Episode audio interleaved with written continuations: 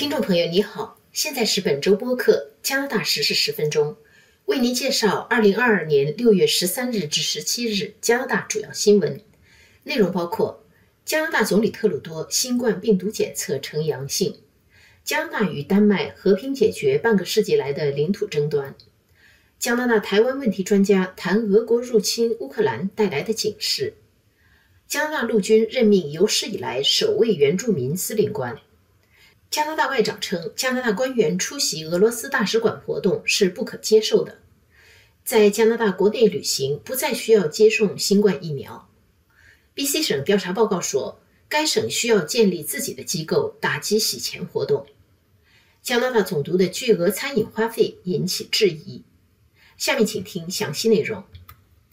加拿大总理的新冠病毒检测呈阳性。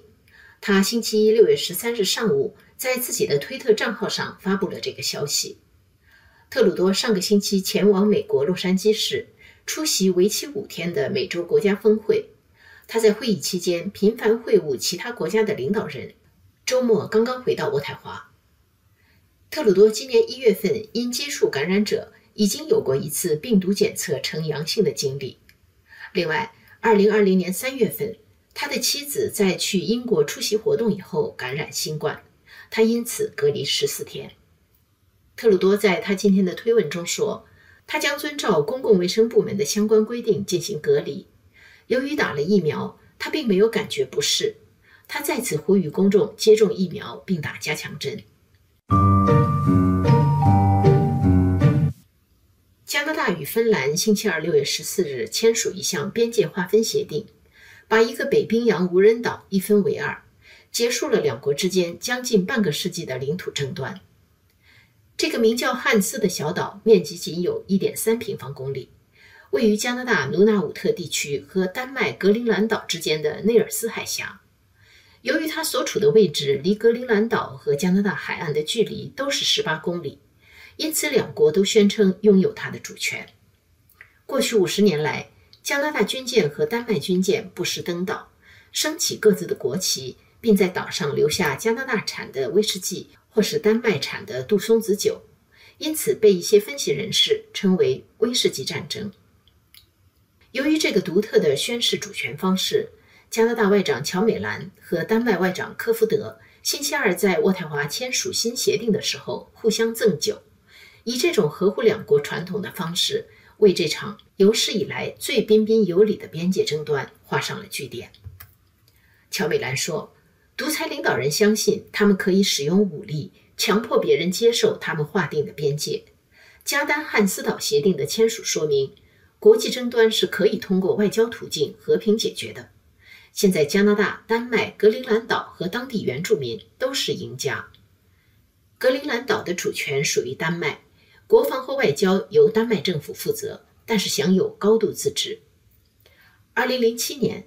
一艘俄罗斯微型潜艇下潜到北冰洋底，在北极点正下方的海床上插了一面钛合金的俄罗斯国旗，以宣示对这个地区的主权。俄罗斯认为北冰洋底和西伯利亚一样是俄罗斯大陆架的延伸，因此要求将一百二十万平方公里的北冰洋水域划入本国专属经济区。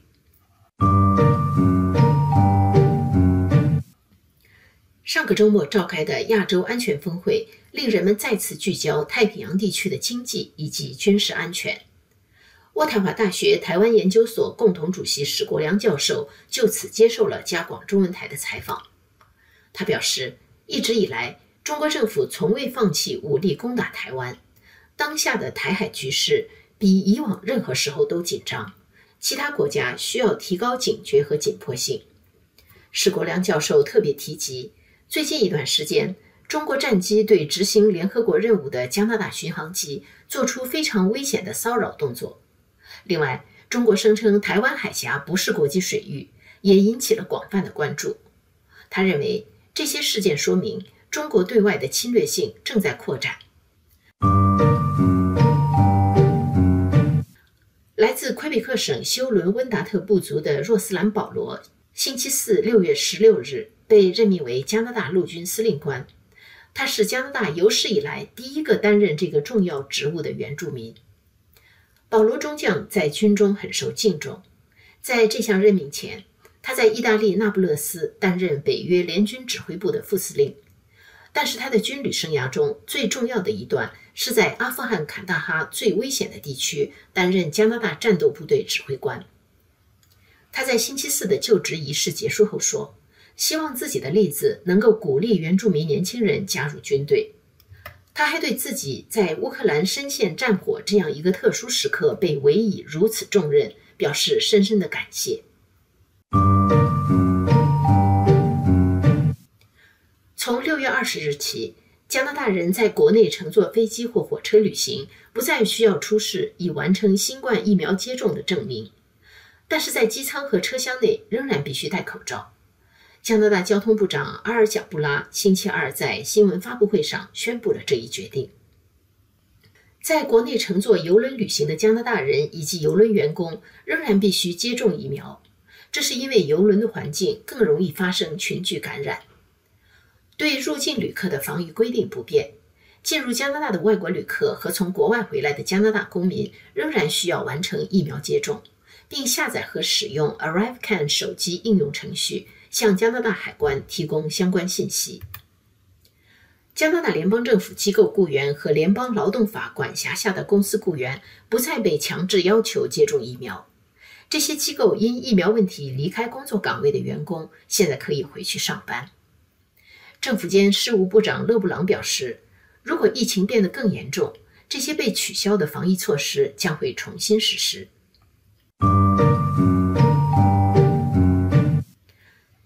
加拿大联邦政府的反洗钱系统效率太低，所提供的协助有限，BC 省应该成立自己的反洗钱情报和调查机构。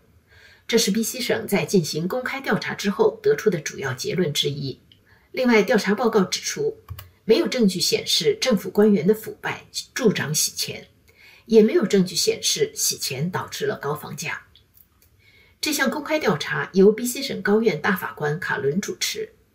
自2019年起，调查小组听取了200多名前政府官员、警察和学者的证词。卡伦星期三6月15日公布了长达1800多页的最终调查报告。这份报告提出了一百零一条建议，涵盖执法、房地产和银行监管等领域，包括制定关于来源不明财富的法规，采取更有效的扣押资产的措施。